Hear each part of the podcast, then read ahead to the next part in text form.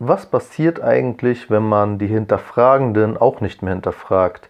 Hat man dann eine Diktatur in der Diktatur?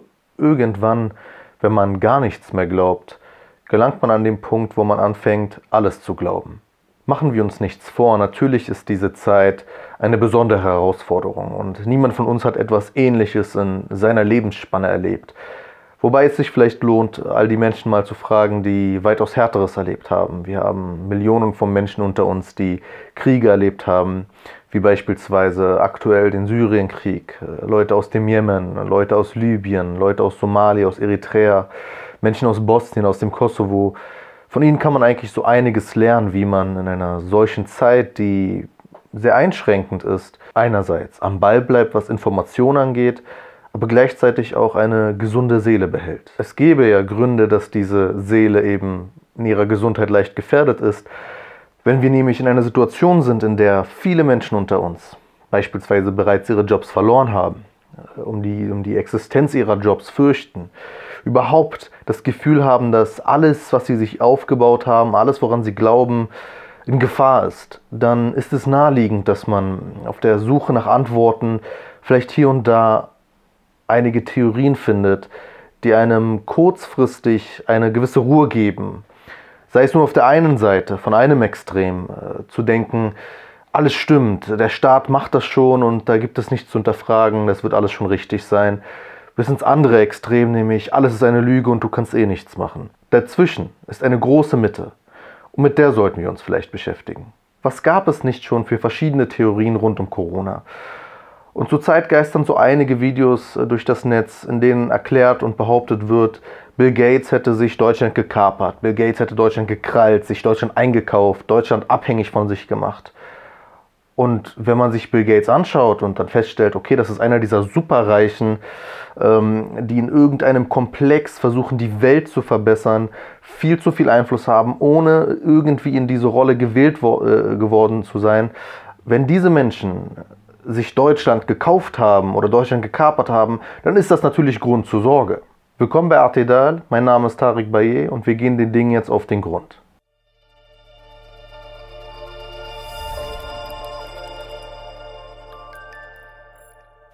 Vorab, ich bin natürlich nicht das, was man den Mainstream nennt. Ich habe auch nicht das Interesse, ein Teil des sogenannten Mainstreams zu werden. Ich möchte lediglich journalistisch hinterfragen, und vielleicht deutlich machen, wie einfach es auch ist, einige Antworten zu einigen Fragen zu bekommen. Nicht zu allen, aber zumindest zu einigen und dabei nicht durchzudrehen.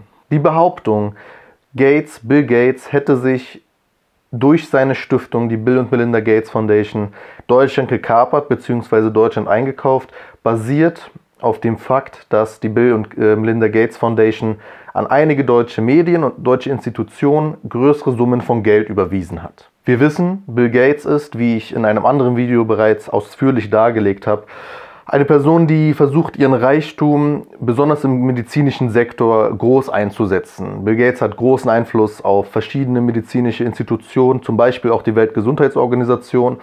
Und wie gesagt, all das ist sehr kritisch zu betrachten, denn weder wurde er in eine Rolle reingewählt, noch hat er irgendeine Kompetenz in diesem Bereich.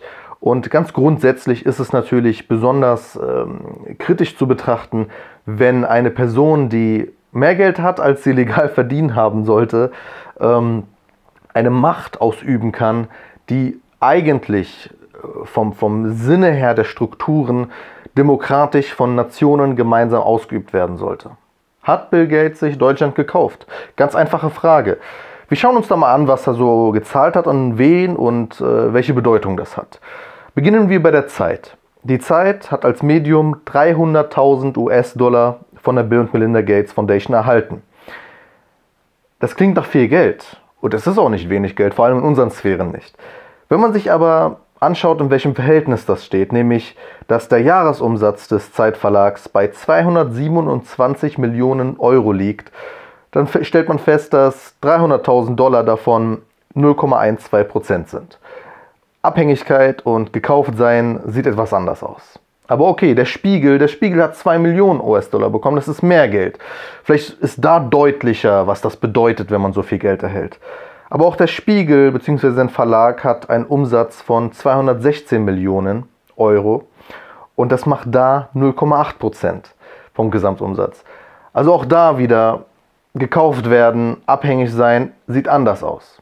Haken wir da aber kurz ein. Was bedeutet das überhaupt, abhängig zu sein, gekauft worden zu sein? Und was bedeuten diese Summen?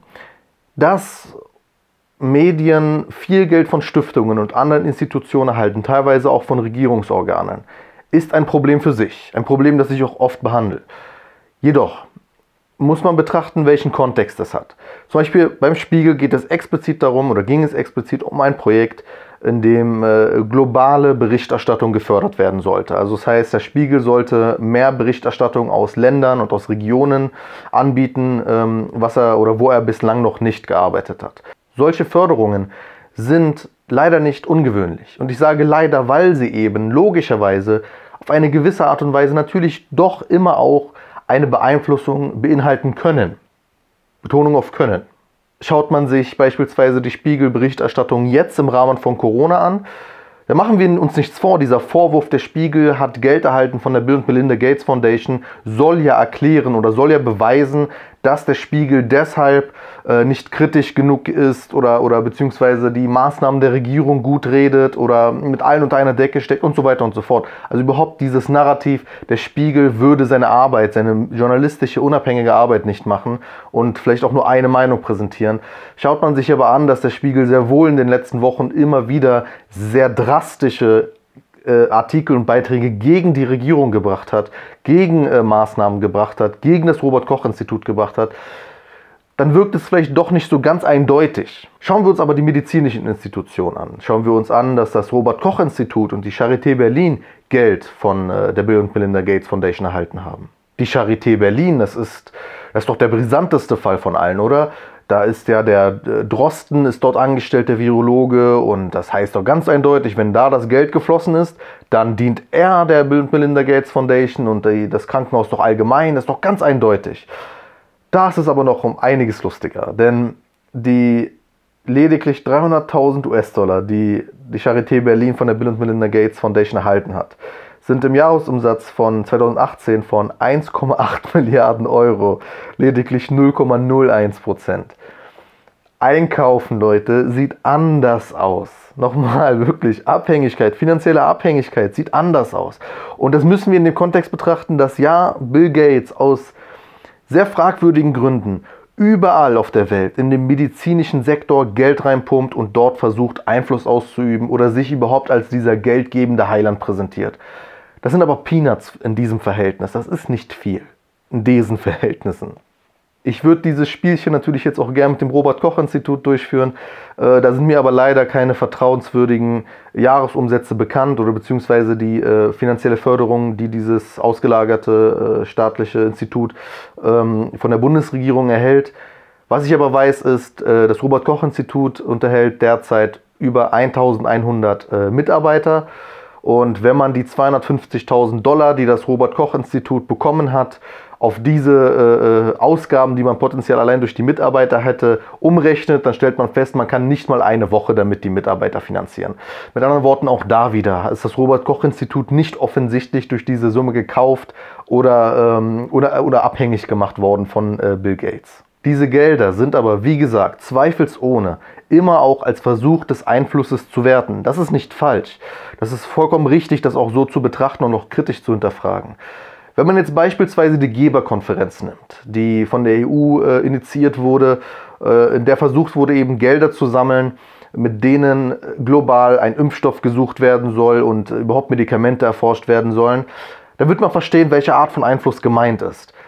Die Gelder, die jetzt zugesagt wurden, und diese Gelder gehen unter anderem an die, äh, ähm, an die, äh, an die Impfallianz Gavi, die auch von Bill Gates zu großen Teilen mit äh, unterstützt wird.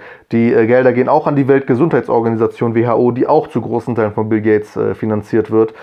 Wenn man diese Gelder nun fließen lässt, dann, und das ist das Interessante, dann ist Bill Gates nicht mehr der Hauptfinanzier dieser Institution. Damit stellt sich die Frage, ist dann die gesamte Gleichung aufgelöst? Ist dann Bill Gates nicht mehr so einflussreich? Natürlich geht es den Staaten, die das nun organisieren, nämlich namentlich die, die EU und ihre Mitgliedstaaten und einige andere Staaten. Ähm, natürlich geht es ihnen primär darum, eben in diesem globalen äh, Kampf um Einfluss auch einen Fuß im Spiel mit drin zu haben, um da mitzumischen. Aber wenn man nun also diese globale Pandemie betrachtet, dann ist es doch naheliegend und logisch, dass das Land, das den Impfstoff oder das Medikament findet, unglaubliches Prestige genießen wird. Das sind Chancen, die sich niemand nehmen lassen möchte. Und auch Bill Gates Einsatz da ist natürlich nicht rein wohltätig, weil jemand, der schon des öfteren Mal in der Position des US-Präsidenten debattiert und diskutiert wurde und äh, dessen gesamte Struktur, politische Struktur darauf schließen lässt, dass dieser Schritt nicht unwahrscheinlich sein wird in seiner Zukunft, dass so jemand natürlich auch es sehr gern hätte, dass wenn ein Impfstoff gefunden wird, er sagen kann, dieses äh, Labor, das diesen Impfstoff gefunden hat, das, hat, das habe ich mitfinanziert. Das wirkt natürlich sehr gut und bedeutet sehr großen Einfluss. Dass Länder wie Deutschland, die EU allgemein jetzt sagt, okay, dann geben wir ganz viel Geld auch in diese Forschung, bedeutet schlussgefolgert auch, dass diese Länder wissen, dass sie auch mitspielen sollten, dass sie auch Einfluss ausüben sollten.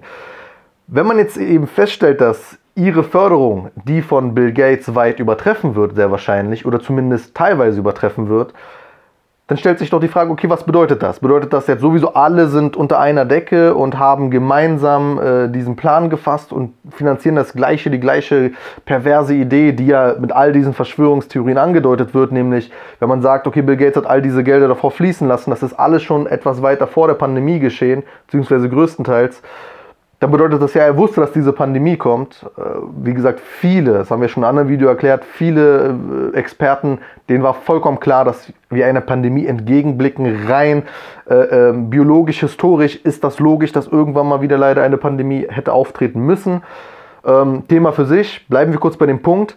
Wenn er all das schon davor gestiftet hat, dann heißt das, er hat ja darauf schon äh, hinausgespielt und er wusste ganz genau, das wird passieren und er wollte seinen Einfluss ausbauen, um dann eben die Früchte zu ernten und äh, die Zwangsimpfungen und die Chips und all das Zeug, was man halt ähm, gerade so als äh, Theorie in den Raum stellt. Übrigens da, nur, nur, nur als Punkt mal so nebenbei. Wenn ihr Angst wegen Chips habt, wenn ihr Angst, dass man durch Chips viel über euch erfahren kann, man möchte euch durch Chips kontrollieren, oder dann macht mal YouTube aus dann schmeißt mal eure Handys weg, weil die Datensätze, die bislang über uns existieren, beinhalten so viele Informationen, da können Chips nur von träumen. Lange Rede, kurzer Sinn. Warum mache ich dieses Video? Warum versuche ich euch zu erklären, dass es nicht so eindeutig ist?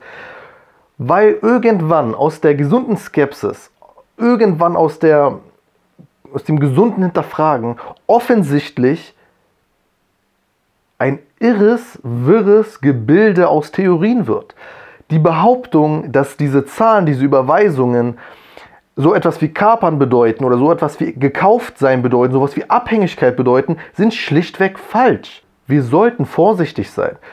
Ich kann Leuten nur ans Herz legen, sich die Mühe zu machen, tatsächlich zu hinterfragen, tatsächlich zu recherchieren. Nicht, sorry, aber nicht dieses billige Suchen nach YouTube-Videos, wo Leute 60 Minuten Monologe halten und euch irgendwie ihre geistige Krise gerade als großen politischen Skandal verk äh, verkaufen wollen. Nicht so gut, ich verstehe, wie gesagt, voll und ganz und ich, ich, ich bete, dass wir alle davor bewahrt bleiben, dass wenn, wenn wir in einer solchen Situation überfordert sind, psychisch und ich weiß, ich, es klingt abwertend, wenn ich sage durchdrehen, aber das ist es nun mal. Dann ist das irgendwo ja, gewissermaßen menschlich, weil diese Situation uns etwas abverlangt, was nicht so einfach übbar ist. Wobei ich auch da wieder nur raten kann, fragt Menschen, die Schlimmeres, die Härteres durchlebt haben, die größere Sorgen hatten, nämlich ob sie morgen getötet werden durch Bomben und durch Kugeln. Menschen, die im Übrigen Teile meiner Familie sind. Ich habe den Krieg, das erste Jahr in Syrien, habe ich miterlebt, weil ich dort war.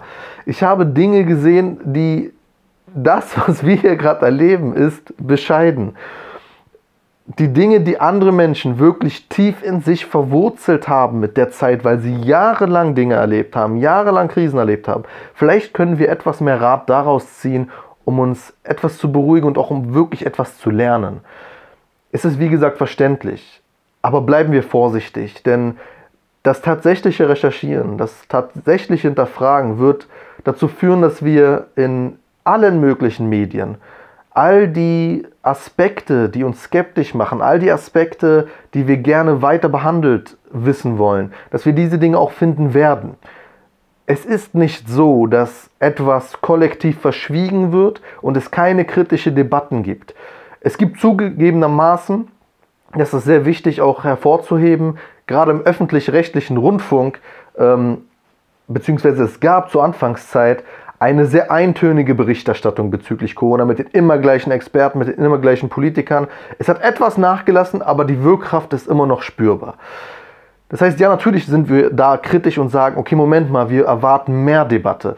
Aber ich möchte betonen, wenn ihr die Debatte sucht, werdet ihr die Debatte finden. Ihr werdet feststellen, dass es immer auch äh, verschiedene Meinungen gibt. Ihr werdet auch feststellen, dass diejenigen, von denen ihr denkt oder von denen uns ähm, durch Verschwörungstheoretiker das, das Bild gegeben wird, sie seien so etwas wie dieses monotone, einheitliche, ähm, dass selbst diejenigen sehr viele Nuancen haben, dass selbst diejenigen ähm, auch ihre vorherigen Positionen kritisch hinterfragen oder äh, äh, äh, sich reformieren oder neue Erkenntnisse teilen oder eben streiten oder auch feststellen, man hat etwas Neues gelernt und so weiter und so fort. Es gibt diese kritische Debatten. Wir, sie könnten mehr sein und wir können mehr einfordern, keine Frage. Aber bitte mit der, Gelassenen, mit der Gelassenheit, die, die uns einfach davor bewahrt, dass wir im Endeffekt, ich meine, ich, ich will keine Namen nennen, weil es unfair ist, weil ich, weil ich mir vorstellen kann, dass viele Menschen irgendwann vielleicht auch wieder klarkommen. Aber schaut euch die eine oder andere Person an, schaut, schaut euch den einen oder anderen Promi an, wie diese Leute sprechen und denken zurzeit, wie diese Leute wirklich an einem Punkt angelangt sind, wo es rein theoretisch kein Zurück gibt. Das heißt, in einem Punkt, also wofür lebt sich dann noch?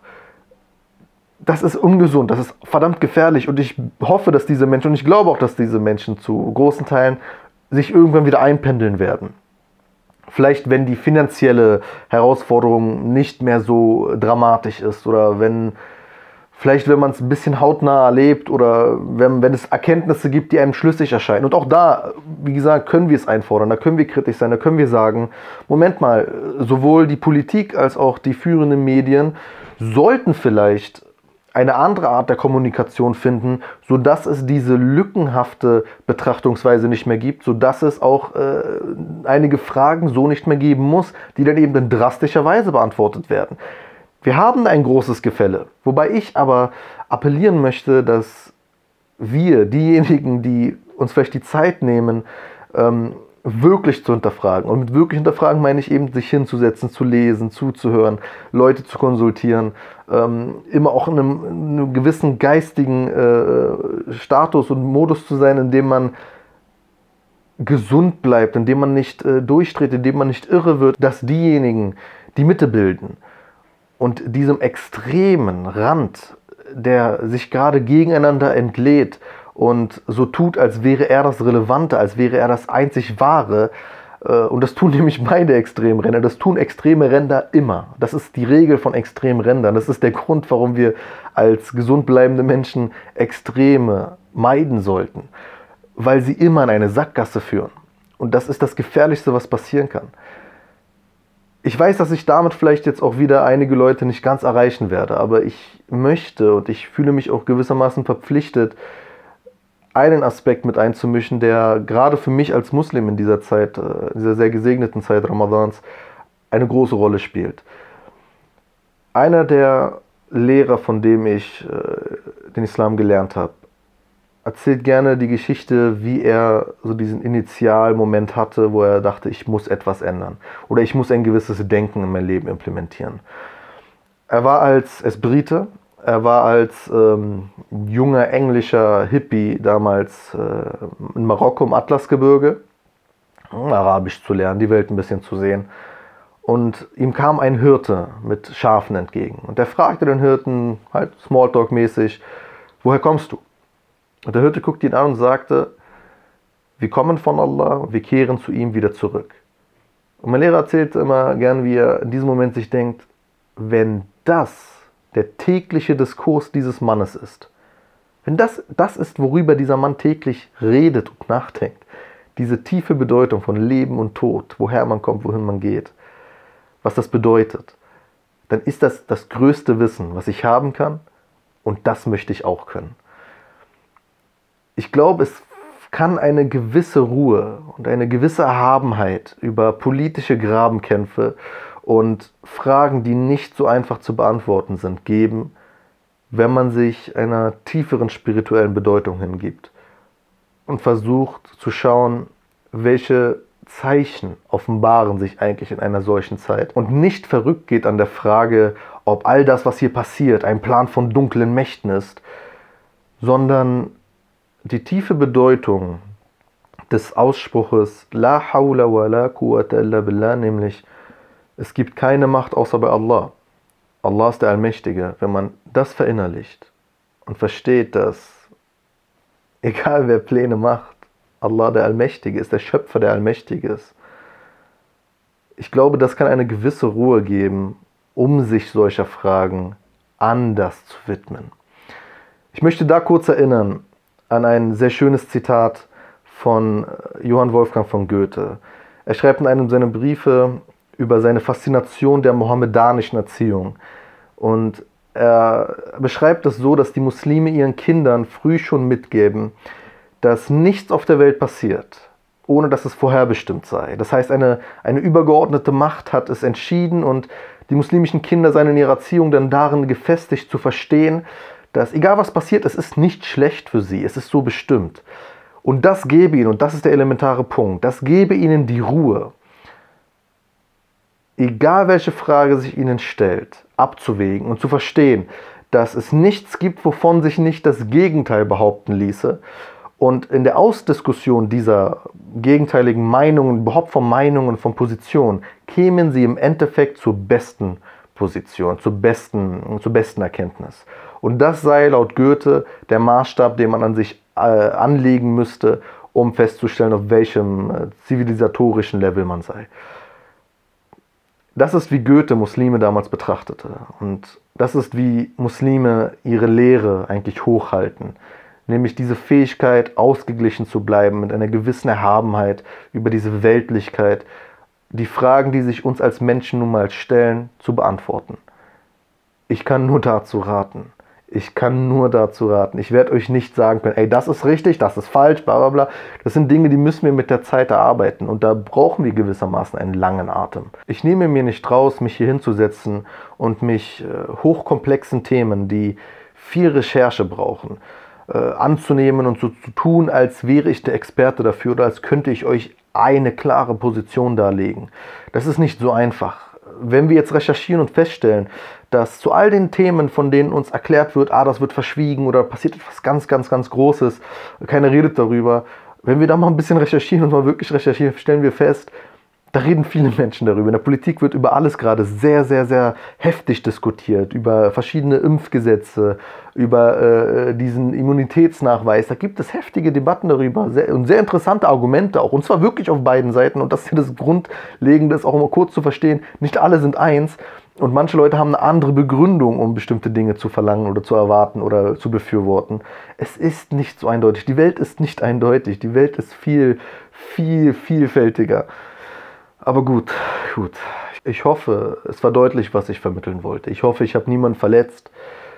Gerade weil es eben ein so sensibles Thema ist. Und gerade weil auch die Worte, die man da teilweise wählt, vielleicht auch missverständlich sind. Wenn euch solche Inhalte gefallen, wenn euch solche Medienarbeit gefällt, dann könnt ihr uns unterstützen. Einen Link dazu findet ihr in der Beschreibung. Ich möchte euch bitten, dass ihr dieses Video mit den Menschen teilt, die, von denen ihr wisst, dass sie das vielleicht benötigen, wenn ich das herbieten können, was da vielleicht die Lücke schließt. Und ich möchte euch bitten, aufeinander aufzupassen und auch aufzupassen, sowieso auf euch selbst, aber eben auch auf all eure Mitmenschen, die in diesen Tagen vielleicht eben nach sehr einfachen Antworten suchen und da vielleicht auch ein bisschen verloren gehen könnten. Dem sollten wir vorbeugen. Das sollten wir nicht einfach so zulassen, das sollten wir nicht einfach so beobachten. Das ist eigentlich mein Anliegen. Ich würde viel gerne über andere Themen sprechen. Es gibt so viele schöne Themen, es gibt so viele wichtige Themen, so viele Themen, zu denen ich seit Wochen und Monaten recherchiere und arbeite. Und äh, am Ende mache ich ein Video darüber, dass Bill Gates Deutschland nicht gekapert hat, anhand von ein paar Zahlen, die jeder hätte ausrechnen können. Gut, lange Rede, kurzer Sinn. Dankeschön fürs äh, Zuhören. Ich wünsche euch das Beste. Abonniert unseren YouTube-Kanal, unterstützt uns, wie ihr könnt, äh, verbreitet das Video, verbreitet die Videos allgemein, äh, folgt uns auf Instagram und auf Facebook und überall. und lasst uns im Gespräch bleiben.